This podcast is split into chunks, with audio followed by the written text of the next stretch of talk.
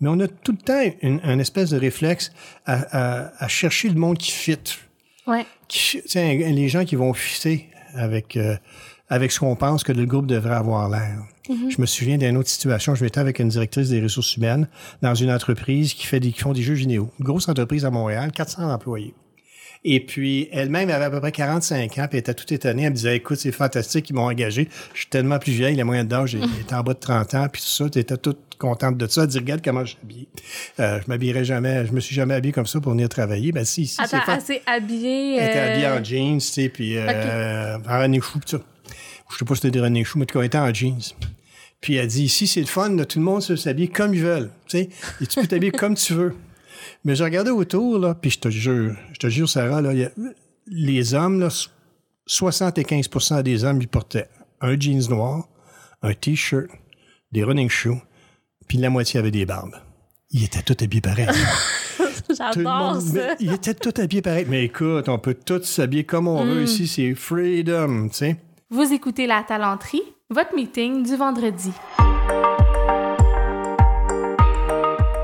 Bon vendredi, bienvenue à ce tout nouvel épisode du podcast de La Talenterie.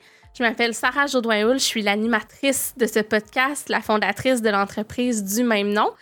Euh, Et cette semaine, encore une fois, on parle d'entrepreneuriat, d'innovation sociale et du monde du travail avec Pierre Leduc. Juste avant de vous le présenter, je veux en profiter pour remercier les personnes qui nous ont donné des étoiles récemment. Merci beaucoup. Donc, si vous avez le temps, ça nous aide beaucoup sur peu importe la plateforme que vous utilisez, iTunes, Spotify. Pouvez aussi aller laisser des commentaires sur YouTube, comme le fait Sylvain d'ailleurs. Merci beaucoup. Ton commentaire a été super apprécié. On aime ça aussi quand vous venez nous voir en privé. Donc, euh, je veux remercier Stéphanie, justement, qui m'a écrit cette semaine pour me dire qu'elle avait découvert le podcast et qu'elle avait commencé à les écouter en rafale. Ça nous fait toujours tellement plaisir. Ça nous donne l'énergie vraiment de continuer ce qu'on fait. Donc, merci beaucoup. Si vous avez des invités à nous suggérer, des sujets, on est toujours preneurs. N'hésitez pas à nous écrire. Et sans plus tarder, je vous présente Pierre Leduc, qui est associé et consultant chez Leadership Ascension et Recrutement et également coach en voie d'être certifié par l'ICF.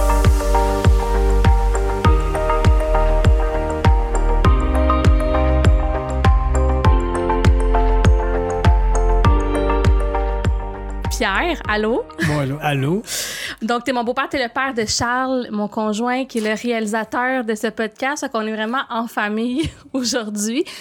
Mais surtout, t'es aussi mon collaborateur parce que ça adonne que dans la vie, on a des métiers qui sont super complémentaires. On a même fait des mandats ensemble. Oui, oui, oui. Puis ça a été le fun d'avoir ça. Ça a été vraiment le fun, puis ça, je suis convaincue qu'on va remettre ça euh, prochainement. Dans le fond, euh, juste pour donner un peu ton background professionnel, toi, t'es un gourou du management. Je sais pas si je suis un non, non, non, je- mais sans blague, tu as vraiment une expérience solide en gestion. Tu as eu la direction générale de plusieurs entreprises là, de, de grande taille. As assuré de la gestion intérimaire aussi pour des entreprises qui étaient en transition. Tu es consultant euh, maintenant chez Ascension, consultant et associé aussi avec ton associé Claude qu'on salue. Oui. Donc, Ascension Leadership et Recrutement. Et là, euh, dans le fond, ce que tu fais, c'est que tu accompagnes les organisations dans des phases de transition euh, avec leur leadership, mais aussi tu fais du coaching maintenant d'individus, puis t'adores ça, là. Écoute, j'adore ça. Ça fait déjà quelques années que je fais du coaching, je dois dire. J'ai commencé à en faire il y a quelques années, mais c'est seulement depuis un an que j'ai entrepris une formation, là, tu sais, formelle, euh, euh, systémique, Mmh, une formation professionnelle pour pouvoir le faire, puis avoir une certification, puis le faire de façon encore plus, euh, plus importante. Actuellement, je fais du conseil, je fais un peu de recrutement aussi. Je suis dans le domaine du recrutement, vrai, oui. puis je fais du coaching. Oui, puis il y a Claude aussi avec toi qui fait beaucoup de recrutement. Vous recrutez des cadres de haut niveau, donc euh, souvent des directions d'OBNL, des directions d'entreprise, tout ça.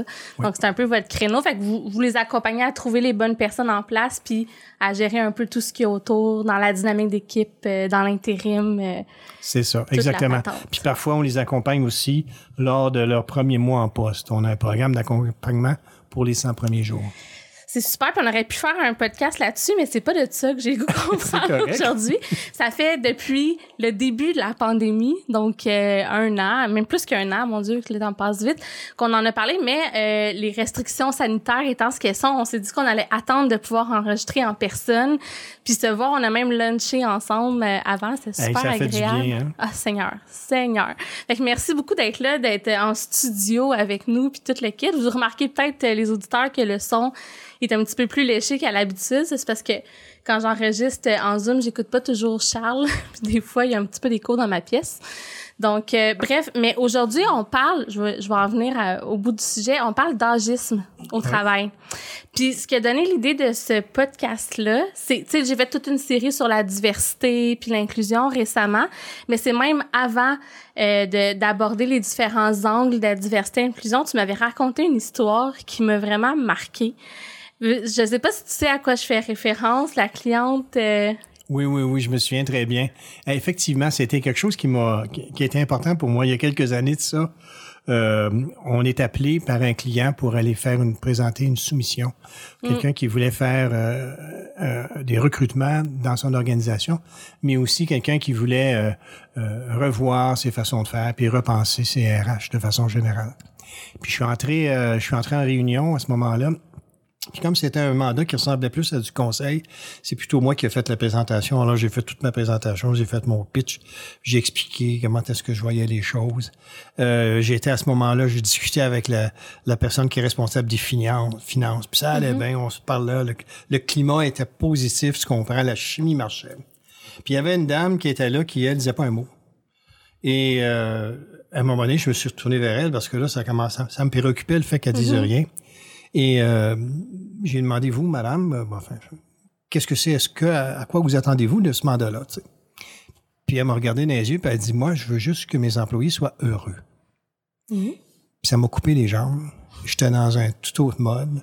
En tout cas, il y a eu un moment embarrassant. Je me souviens plus trop bien comment j'ai, je me suis sorti de cette affaire-là. Puis quelques temps plus tard, on a appris euh, qu'on n'avait pas eu de mandat. Et on a appris aussi que cette dame-là, qui, parlait peu, avait dit, moi, je ne veux pas faire affaire avec un vieil homme. Et là, dans un premier temps, j'ai dit toutes sortes de mots pas polis à son égard pour dire là, ci, là, ça, là, ci, là, ça. Puis, puis après ça, ça m'a amené à, réfléchir et à me remettre en question.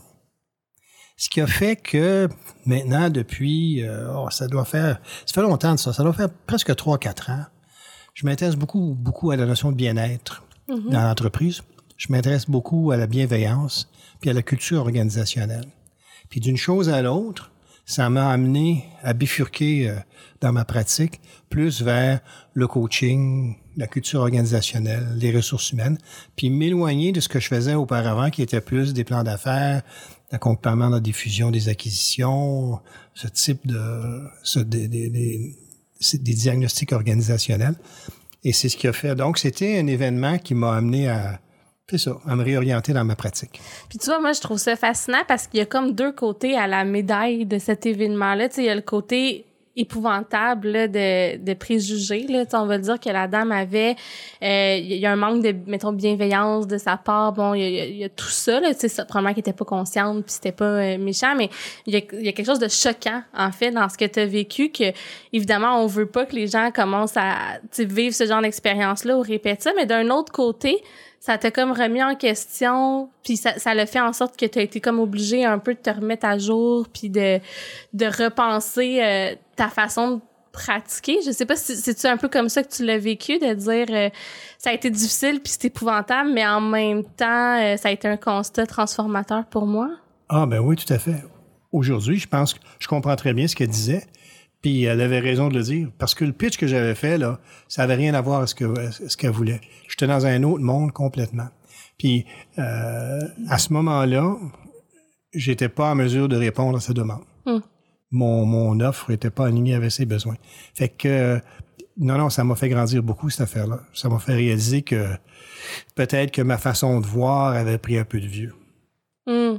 Mais il y a une différence entre faire affaire avec un homme vieux puis euh, des, des, concepts moins à jour. Mais en tout cas, ça, c'est dans les nuances. Donc ah, le fait qu'elle voulait pas faire affaire avec un vieil homme? Oui, c'est ça. Tu sais, c'est... Je ne sais pas, celle-là. C'est pas, c'est pas tant ça qui m'a... Euh, qui t'est resté. Qui, m'a fatigué, c'était plutôt le, le, vieil homme, le, le vieux qui m'a Ouais. qui m'a punché.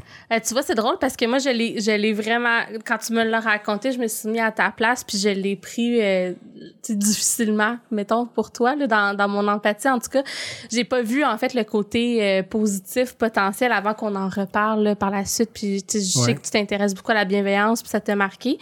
Euh, puis, justement, je voulais qu'on parle un peu, parce que dans l'âgisme, on va le dire, là, c'est quelque chose qui est hyper présent au quotidien. Là, c'est un peu flagrant comme exemple, mais tu sais, ça arrive souvent qu'on entend des affaires dans les organisations comme ouais, tu les personnes âgées ou les boomers, la technologie, ça fait deux. Puis même dans nos familles, tu sais, on, on en jasait tantôt avant d'enregistrer, on, des fois, on rit un peu parce que les personnes, euh, tu sais, qui sont passées la quarantaine, mettons, des fois, ils ont de la misère, euh, puis de la quarantaine, là, je vais me faire Hey, des ennemis, tough, là. Quand t'es tough, la quarantaine. C'est vraiment trop raide. Et j'ai- en plus, j'ai 34 ans, fait que, tu sais, j'arrive là. T'étais Mais... à la veille de mourir, toi. tu vois, je me suis enfargée moi-même dans mes propos, mais tu sais, tout ce que je voulais dire, c'est que des fois, les personnes qui sont pas considérées comme dans les jeunes, on prend pour acquis qui sont dépassés au niveau de la technologie à travers des fois des petites insinuations, tout ça. Il y a une part peut-être des fois de, de, de vrai dans le sens que les générations euh, ont pas nécessairement tout le temps les mêmes façons de voir les choses, sont pas exposés de la même manière aux technologies, mais il y a aussi une grande part de préjugés puis de biais.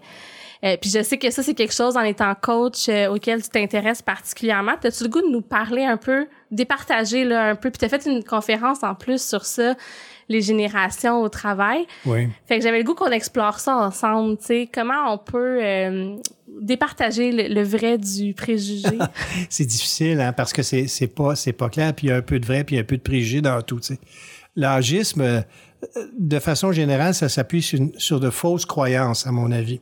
Puis typiquement, des croyances où on se dit euh, les gens plus âgés ont de la misère à s'adapter au changement. Euh, les gens plus âgés ont de la misère à, à apprendre de nouvelles Mm. choses.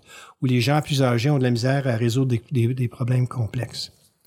Puis c'est vrai de toutes les générations, ça. C'est pas toutes les générations, mais il est vrai que chez les gens plus âgés, on observe parfois un peu plus de difficultés à s'adapter aux nouvelles technologies, entre autres. Euh, mais ce sont des croyances générales, puis ce sont des croyances qui ont à tort des impacts majeurs. Moi, je le vois, entre autres, dans la pratique de recrutement de cadres. C'est, c'est, c'est incroyable, là, quand tu arrives à l'âge de 45, 50, 55 ans, là, c'est très... Il existe des biais euh, majeurs par rapport aux gens les plus âgés. Je regardais récemment, j'ai une étude d'ailleurs devant moi, si tu me permets, je vais la Oui, sortir concernant euh, justement... euh, il y a une étude qui a été faite en 2018. J'ai ça ici. On regardait combien de temps ça prend pour se trouver une job selon les groupes d'âge. Pour les gens qui ont entre 15 et 24 ans, qui sont à la recherche d'un emploi, ça prend en moyenne 8 semaines. Pour les gens qui ont entre 25 et 54 ans, ça prend en moyenne 18 semaines. Et pour les gens qui ont 50 ans et plus, 55 ans et plus, la moyenne est de 30 semaines. Aïe, aïe, aïe. Plus tu es âgé, plus c'est long à trouver Ouais. une job. Et c'est pas le fun pour vous, mesdames, parce que c'est encore pire. Chez les femmes de 55 ans et plus, c'est franchement difficile.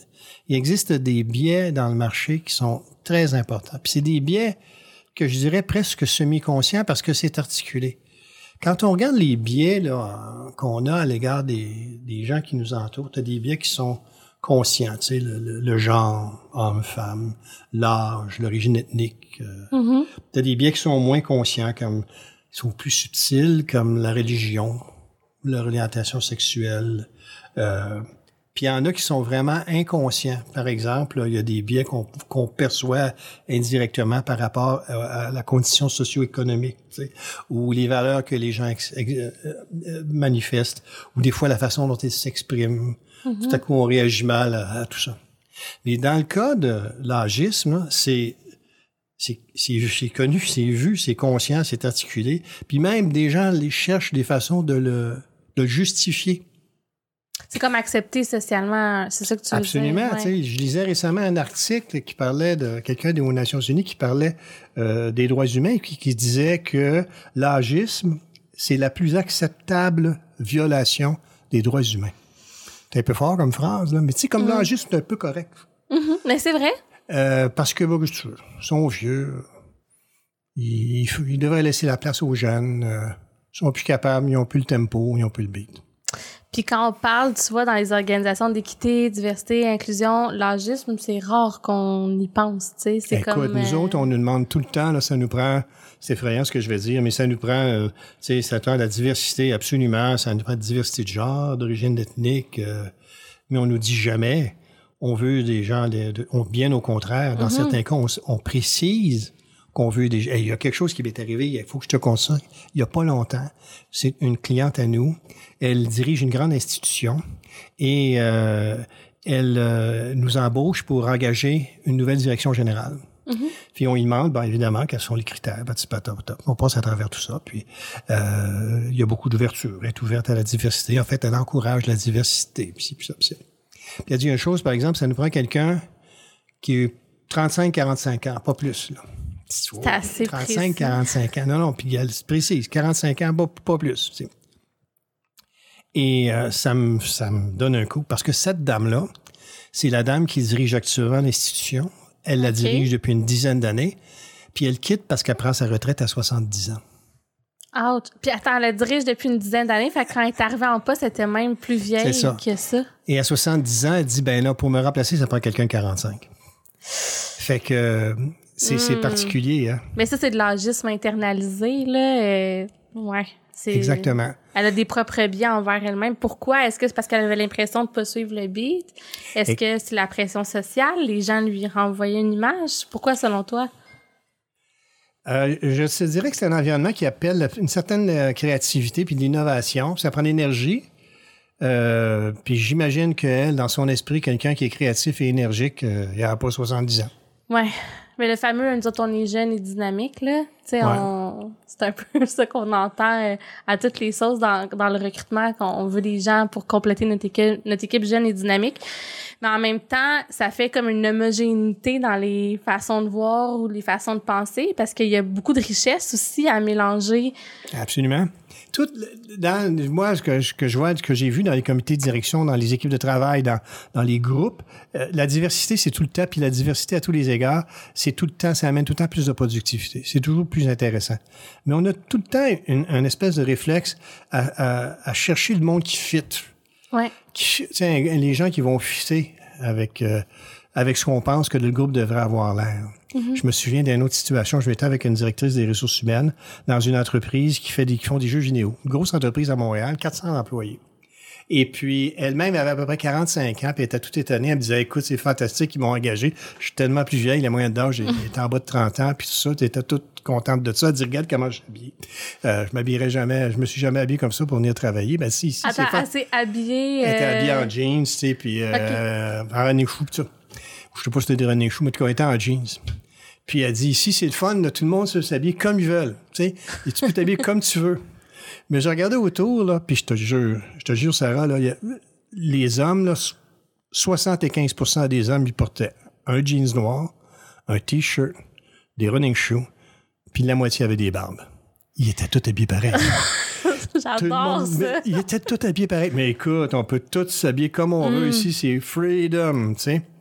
Euh, Hey, tu me fais tu me fais réfléchir mais dans ça là, la volonté d'être ouvert puis d'être euh, ouvert sur le monde des fois on, on met des balises puis on devient encore plus rigide sur les façons de penser tu comprends? En parler longtemps mais ça amène qu'il y a moins de diversité d'opinion aussi qui est tolérée dans les équipes de travail parce qu'il y a comme une bonne façon d'être ouvert et de, de penser puis d'être socialement correct là.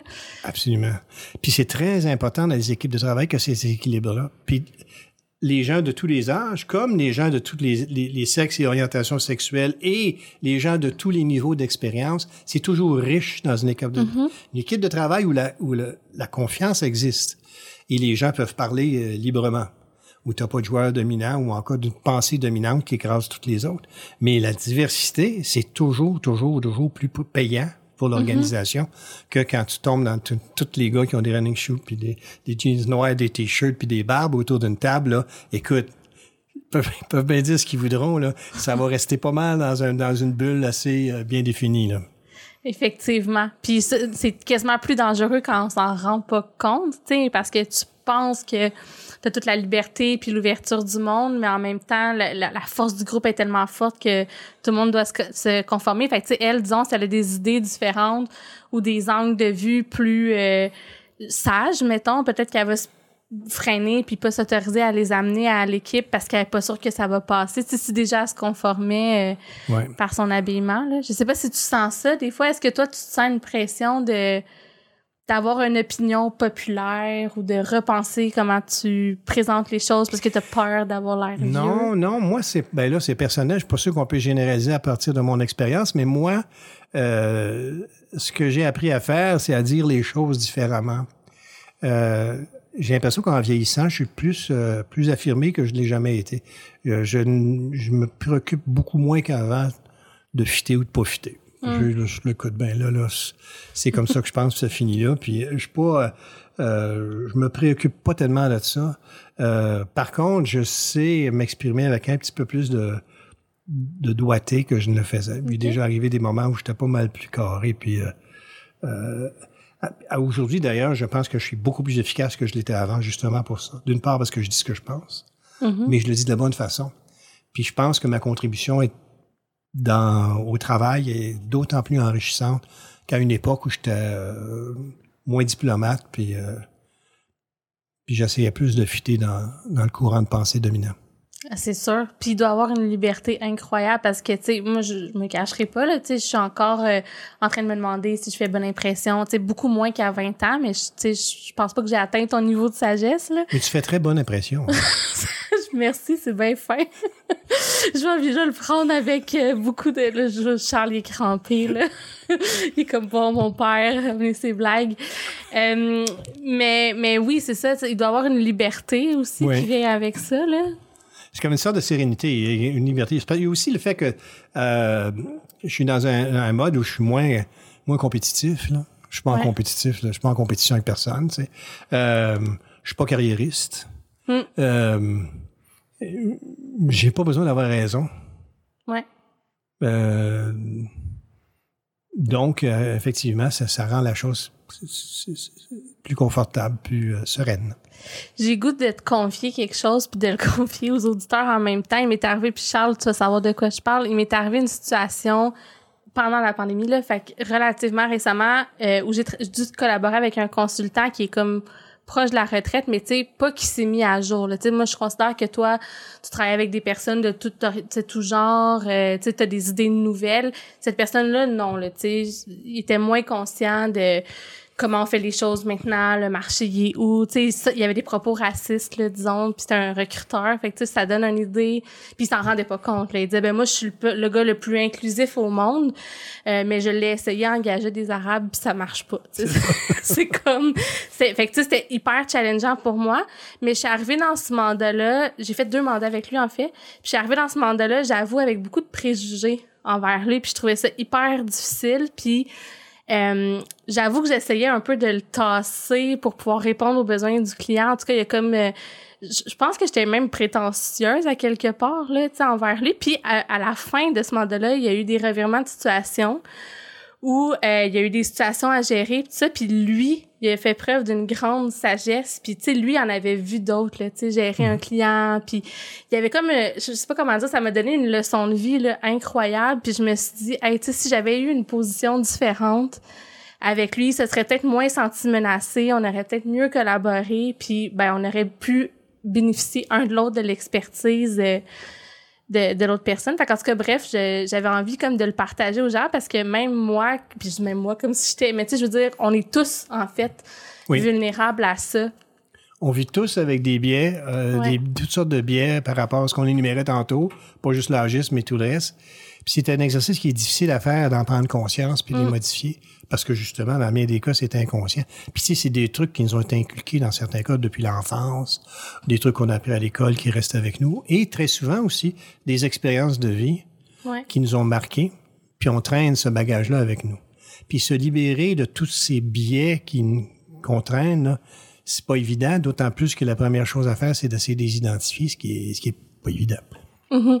Puis je veux pas qu'on tombe dans euh, dans le les préjugés envers les jeunes, mais mettons rapidement, toi, est-ce que tu ressens la même chose? À l'inverse, quand tu travailles avec des jeunes, t'es comme, tu sais, minute, tu là, moi, je sais où ce qu'on s'en va. Est-ce que tu ressens cette, euh, comme tu te sens-tu au, pas hautain par rapport à eux, mais je, tu sens-tu que t'es, wow! Oui, pas de problème. Euh, ouais, pas hautain par rapport à eux, mais tu sais, tu sens-tu que t'as comme une longueur d'avance, puis qu'il y a des choses que peut-être eux voient pas? Non, euh, non, pas dans le sens de me sentir hautain. Il va arriver des moments où je vais voir, euh, je, fais, je fais du mentorat aussi, je fais du coaching, puis je travaille avec des jeunes entrepreneurs aussi. Puis il y a des moments où je vois leur enthousiasme, leur énergie, puis leur candeur. Mon attitude, plus souvent qu'autrement, c'est de leur dire, faut, faut qu'ils vivent ça. Tu sais. Mm. Je vais essayer qu'ils se blessent pas trop, mais je vais pas essayer de leur dire quoi faire. Euh, D'abord, moi aussi, là, je n'ai fait des bêtises, j'ai fait des erreurs, puis j'ai fait des conneries, puis plus qu'à mon tour, probablement. Puis, euh, non, j'ai pas cette attitude-là. Je, je, euh, il est certain que, que, que par moment, c'est souvent dans leur façon d'être, euh, plus que dans leurs propos ou que dans leurs idées. OK. Euh, je suis toujours fasciné par la créativité, puis par l'énergie, puis l'enthousiasme qu'ils ont par rapport à ce qu'ils font. Mais des fois, dans leur façon, dans leur façon d'être, dans leur type de relation qu'ils établissent avec les gens autour, ils sont eux-mêmes, ils ont des biais puis des préjugés. Chez les jeunes, on retrouve, il y a des gangs, il y a des sortes de monde, il y a du monde qui sont corrects puis qui sont pas corrects puis tout ça. Puis à cet égard-là, il y a, on observe ça comme on l'observe ailleurs. Mais je me sens pas, euh, je me sens pas hautain ou non. Ben, tant mieux, surtout pour un coach. Mais en fait, le coach, c'est ça, là, exactement. Ouais. Le coach, il n'y a pas d'opinion en quelque part. C'est ça. Ça, ça prend une certaine humilité, mais il faut, faut aimer le monde. Je connais des jeunes là, qui sont des jeunes extrêmement sages, mais d'une sagesse étonnante. Là. Euh, puis des vieux qui sont juste des vieux malcommodes. Oui, Des effectivement. vieux boqués, puis la titre dans ça. Fait que ça vient pas automatiquement avec l'âge, là, ça. Puis si on en revient au monde du travail, là, puis à la place Ouais. euh, de, la, de, de la diversité puis des, des multiples géné- générations dans le monde du travail, euh, je sais pas si tu as entendu parler, mais durant la pandémie, euh, on parlait beaucoup de relance verte. Sais, que ça allait prendre des relances vertes pour relancer l'économie. Puis j'ai entendu un petit peu, euh, par rapport à ça, le- quelqu'un qui, qui a comme un peu s'est réapproprié l'expression pour parler de relance grise. J'ai trouvé ça intéressant parce que on le sait, on a une pénurie de main d'œuvre actuellement sur le marché du travail. Les organisations s'arrachent les cheveux là pour trouver la main d'œuvre. Puis ça c'est dans tous les secteurs là, je, je l'entends là. Tous mes clients euh, me parlent de la difficulté pour eux de recruter dans leur secteur. Là, puis ça c'est comme notaire, avocat, TI, euh, resto, n'importe où. Euh, puis euh, ça passe peut-être par justement le fait de, de garder les personnes euh, plus âgées qui seraient en âge de prendre leur retraite au travail. Toi, t'en penses quoi de ça? Comment tu penses qu'on pourrait y arriver? Est-ce que tu penses que ça pourrait régler une partie, euh, certainement pas tous les problèmes de pénurie de main-d'œuvre qu'on vit, là, mais euh, en partie? Écoute, ça pourrait certainement aider. Puis c'est d'ailleurs, c'est nécessaire. Encore une fois, en me préparant à notre rencontre, j'ai trouvé un texte. Je vais te lire un petit bout, tu vas trouver ça intéressant. Euh, L'âgisme prive des... Ça, ça vient d'une étude qui a été faite par euh, Pricewaterhouse. L'âgisme prive des employeurs de talent et d'expérience qui pourraient leur être fort utiles sur le plan national au Canada. Cela a un coût. Selon une étude, euh, euh, selon une étude, le Canada se situe au 18e rang des 35 pays de l'OCDE en matière d'intégration des travailleurs les plus âgés, en atteignant un niveau de performance des meilleurs États. C'est-à-dire que si on était là, on performait aussi bien que des pays comme le- la Nouvelle-Zélande ou la Suède, là, le Canada pourrait ajouter entre 50 et 100 milliards de dollars à son produit intérieur brut. Ça, c'est des Wow, gens qui sont plus âgés, qui sont aptes au travail, mais qu'on laisse de côté ou qu'on refuse d'engager. On est en pénurie de main-d'œuvre. Si on engageait ces gens-là, ces tu vois, c'est 100 milliards au Canada. Dans l'ensemble du pays de l'OCDE, euh, si on, éga- on égalait le taux d'emploi des travailleurs de 55 ans et plus que celui de la Nouvelle-Zélande, ça serait 3500 milliards. Donc, quand tu penses là, à toute cette, cette, euh, cette, euh, cette, euh, cohorte de travailleurs, on pense souvent les cohortes, c'est les plus jeunes, les autres cohortes de travailleurs plus âgés. Si on les gardait au, au travail, ça serait, ça aurait une contribution très, très importante au produit intérieur brut. De plus, quand tu penses que dans 2031, dans 10 ans, les travailleurs de 65 ans et plus, ou les personnes de plus de 65 ans et plus, devrais-je dire, vont représenter 23% de la population canadienne. Fait que ça, là, en termes de bénéfices sociaux, d'assurance maladie. 23 Fait que là, tu vas avoir 23% des gens qui vont avoir plus de 65 ans. Hmm. Plus on va garder ces personnes-là sur le marché du travail, ben plus on risque que ça, pour la, la société, il va y gagner de deux façons. Elle va y gagner parce qu'il va y avoir plus de croissance économique, puis elle va y gagner parce qu'il va y avoir moins de, de programmes sociaux à payer. Mm-hmm. Fait que je suis tout à fait d'accord avec ça. C'est très important de garder les gens âgés sur, les gens, les gens plus âgés sur le marché du travail.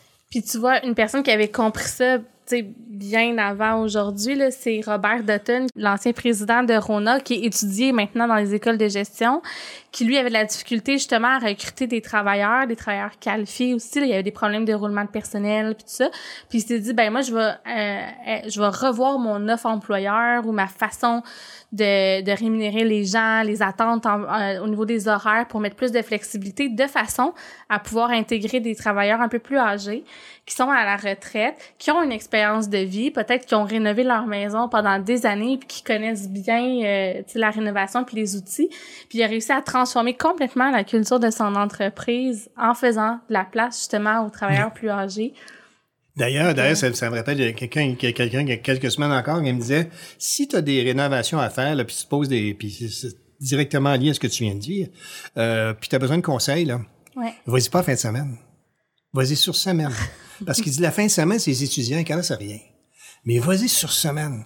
Là, tu as tous ces messieurs-là puis ces madames-là qui connaissent la, qui connaissent ça, la rénovation. Là, là tu vas avoir des bons conseils. Ouais. Alors, Lui, sa vois, douche a brisé une coupe de fois, fait qu'il sait comment Fait que, ça allez marche. pas chez Rona le week-end, vous avez besoin de conseils. Allez-y la semaine.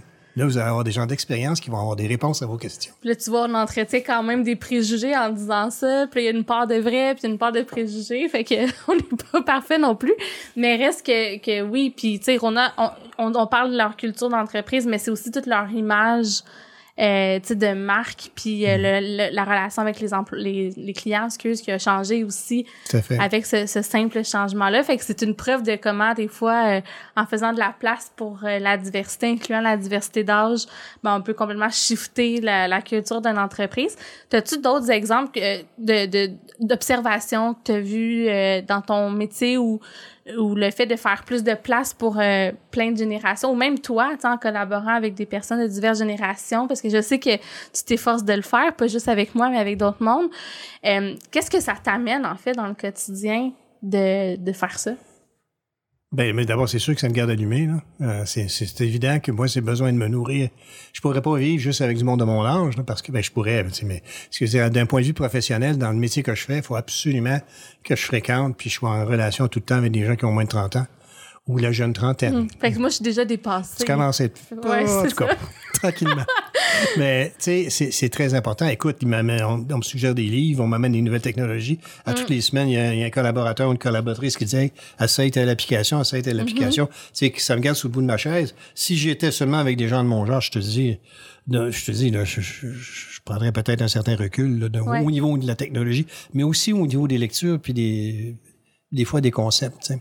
L'exemple de ce qu'on disait tantôt, on voit depuis euh, une dizaine d'années maintenant toute la notion de bienveillance, toute une nouvelle façon de voir les RH. Les RH ont tellement évolué depuis 10-15 ans, c'est, c'est incroyable par rapport à l'époque où moi j'étais en- grande entreprise. Tu sais.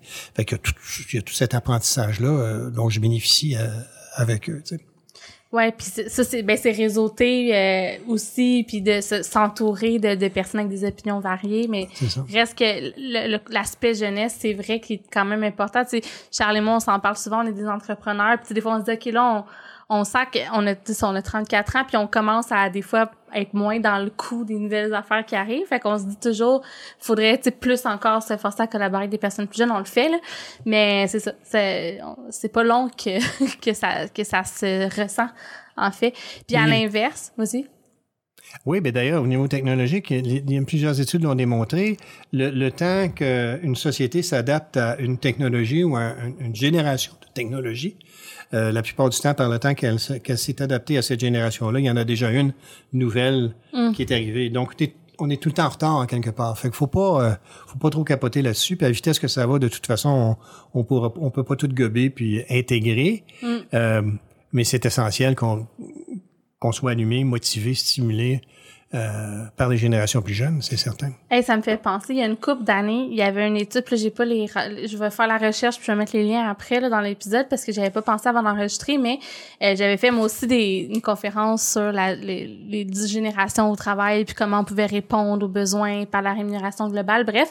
Puis il y avait une étude sur la technologie, euh, puis la, la capacité des différentes générations à absorber une nouvelle technologie.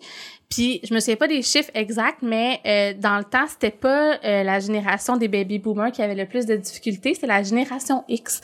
Euh, parce que eux, il y avait des obligations familiales souvent avec des jeunes enfants, il y avait mm. peut-être un petit peu moins le temps. Fait que tu sais, on prenait un peu pour acquis que les baby boomers c'était les plus en arrière de la gang, alors que c'était c'était pas le cas, c'était la génération X. Là, tu vois aujourd'hui, j'imagine que c'est plus ma génération, là, les millennials, tu sais, qui sont en train d'avoir des jeunes familles. Fait qu'il y a cet aspect-là aussi là, de se tenir à jour, de, de tout le temps essayer des nouvelles plateformes, des nouvelles technologies. Euh, quand tu as des préoccupations à la maison euh, puis que ça bouge, ben ça, ça l'impacte aussi. Là.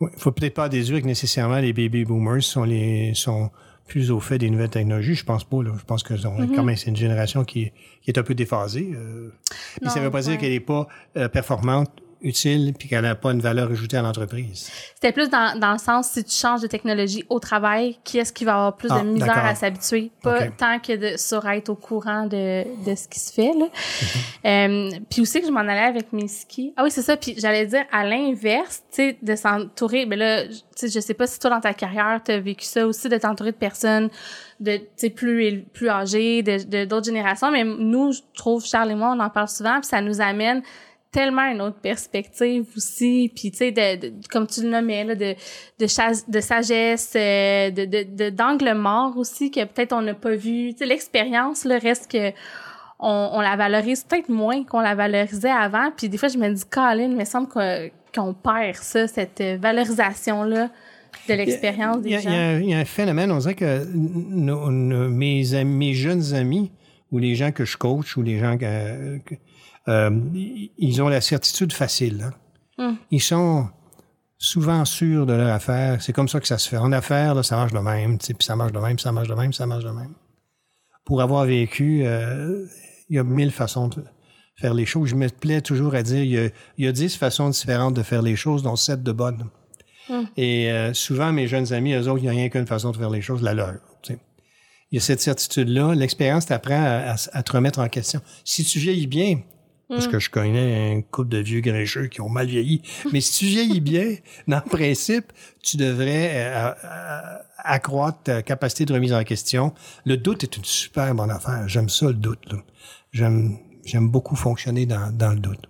Donc, c'est ça. Donc, il y a une différence à cet égard-là où c'est vrai que les jeunes ont, parfois tendance mm-hmm. à... Euh, ils, savent, ils, savent mieux que tout le monde comment ça marche. Ouais. Pas tout le monde, là. Non, non, mais c'est vrai. Puis, tu sais, ça fait du bien des fois de, de se faire. Euh, pas remettre à sa place, là, c'est pas ça, mais tu de se faire dire, ouais, t'es-tu sûr de ça, de se faire challenger les croyances. Exactement. Euh, Puis ça, c'est vrai que souvent, ça vient avec l'expérience, un peu de dire, ben, je comprends que tu fais comme ça, mais moi, j'ai déjà vécu telle, telle façon ou j'ai déjà vu qu'il y a d'autres choses qui se fait. Exactement. Mm. Exactement. Il y a d'autres différences importantes. La, longévité au travail. Les jeunes actuellement restent peu de temps. Les générations plus jeunes restent peu de temps en poste. Si vous voulez engager quelqu'un qui va rester 7-8 ans en poste, là, engagez donc quelqu'un de 55 ans. Ça, là, vous avez des bonnes chances que la personne reste 7-8 ans en poste. Mais si vous engagez quelqu'un de 32 ans, là, une grosse gageure. Ouais, ben c'est plus c'est des années charnières en plus dans le développement de carrière là, fait que c'est sûr que c'est plus difficile tandis que des fois souvent les gens plus proches bon le nommé là, c'est plus long se retrouver un emploi euh, à mesure qu'on avance en âge. Fait que des fois il y a une notion de vouloir trouver une place pour le long terme aussi là. Mm. Oui, mais je pense aussi qu'il y a euh, une attitude face au travail qui est différente. Ouais, euh, on, on, on, retrouve chez les, les gens plus âgés plus de loyauté, de façon générale, plus d'engagement envers l'organisation que ce qu'on mm-hmm. retrouve chez les générations plus jeunes. Euh, c'est ni un mal ni un bien, là, c'est juste comme ça. Je porte pas de jugement de valeur là-dessus. Euh, mais euh, typiquement, les gens un peu plus âgés, ils vont être plus engagés dans l'entreprise, puis plus loyaux. Puis oui, puis c'est vrai aussi, c'est sûr que si tu te retrouves à 62 ans, tu ne cherches pas un autre job. Fait qu'en partant, fait que ça, moi je vous dis, le best, l'engager des gens en cinquantaine. Je veux juste amener une nuance, tu as dit plus engagé puis plus loyaux. Moi, pour moi, c'est deux affaires différentes. Tu sais, moi, je pense que tu peux être, puis tu vois, c'est peut-être une question de perception de génération, mais je pense que tu peux être hyper engagé. Moi, dans le par le passé, je l'ai été, mais j'étais pas loyal dans le sens où, tu sais, après 3-4 ans en poste, ben, je me sentais prête pour d'autres choses, tu sais. Mais j'étais très, très engagée. Fait que je trouve que maintenant, il y a, d'ailleurs, Mercer a fait une étude là-dessus. Euh, il y a ça fait déjà dix ans quasiment là puis c'était ça c'était la dichotomie pas la dichotomie mais comment il appelait ça la, le paradoxe de l'engagement oui c'est intéressant ouais que... Ben super. Puis qu'est-ce qu'on peut faire, Pierre, pour euh, faire plus de place euh, aux personnes euh, plus âgées ou de d'autres générations ou de ta génération dans le monde du travail pour que ce soit plus agréable, en fait? pour qu'ils se sentent inclus dans les équipes puis que qu'il y ait le plus, de facilité de collaboration puis d'échange d'idées? Écoute, je pense que c'est ça doit passer par un exercice d'abord individuel de chacun doit prendre conscience de ces biais-là. Puis il y a des façons de faire, il y a des existe des outils. Il existe du coaching, il existe du coaching d'équipe entre autres, où tu fais des exercices de type euh, euh, team bonding, des tests mm-hmm. psychométriques. En fait, il y a toutes sortes de façons de faire pour amener les gens à prendre conscience de, à la fois des différences, mais aussi de l'intérêt de faire affaire avec des gens qui ont des profils différents. Euh, et puis de ça, ça prend un leadership, un leadership dans les organisations qui est actif puis proactif à promouvoir cette diversité-là. Il mm-hmm, faut le nommer. C'est parce que on, on, il y a souvent des organisations où on a fait on était proactif pour promouvoir la place des femmes, on était proactif pour la diversité culturelle, mais euh, la, la, la, diversité générationnelle, on entend pas mal moins parler. Puis il y a des avantages à avoir des gens un peu plus vieux autour de la table, on les a évoqués tantôt. Mm-hmm. Donc, ça prend euh, d'une part euh, une certaine auto-réflexion, une réflexion là-dessus. Ça prend des outils, possiblement du coaching d'équipe, il y, a, il, y a, des gens qui sont spécialisés là-dedans. Et ça prend aussi, bien sûr, un leadership éclairé qui va, qui va proactivement promouvoir euh, l'intergénérationnel. Tout à fait. j'imagine, ben, ça, créer des échanges, des dialogues, euh, laisser la place à la diversité de façon de faire puis d'opinion. C'était super intéressant. Je, écoute, merci vraiment d'avoir accepté mon invitation. Ça a passé vraiment vite, cette conversation-là. Euh, où est-ce qu'on peut te suivre, Pierre? Là? T'es dans quoi en ce moment? T'écris-tu encore des articles? Ben, j'écris des articles régulièrement sur LinkedIn. Alors, allez voir ma uh-huh. page LinkedIn, allez voir notre site Ascension, puis donnez-moi un coup de fil votre site Ascension qui a un super beau brand. En plus, j'encourage les gens d'aller le voir. Vous venez de relancer justement votre positionnement, votre branding. Donc, euh, allez voir. Puis, ben, je vais mettre tous les liens, en fait, pour que les gens puissent te suivre. Puis, d'ailleurs, on va choisir le, le best-of de tes articles sur la bienveillance parce que moi, je les trouve hyper inspirants. J'ai invité les gens à aller consulter cette euh, super série-là. T'en as fait T'en as fait plusieurs? T'en as fait combien? J'ai fait 15 articles sur euh, la culture bienveillante. j'ai développé un modèle d'analyse de la culture, puis là-dedans, comment. En tout cas, ça, ça pourrait faire l'objet de plusieurs podcasts. Tout à fait. Bon, on y reviendra. Puis entre-temps, je vais mettre quand même les liens vers euh, deux, les deux, trois top euh, articles bienveillance. Merci d'être venu. C'est moi qui te remercie. C'était un plaisir également partager. Tu reviendras. De toute façon, on se voit souvent. ben, on va se revoir souvent parce que la pandémie est finie. Bref, merci d'être venu. Bye bye. Bye.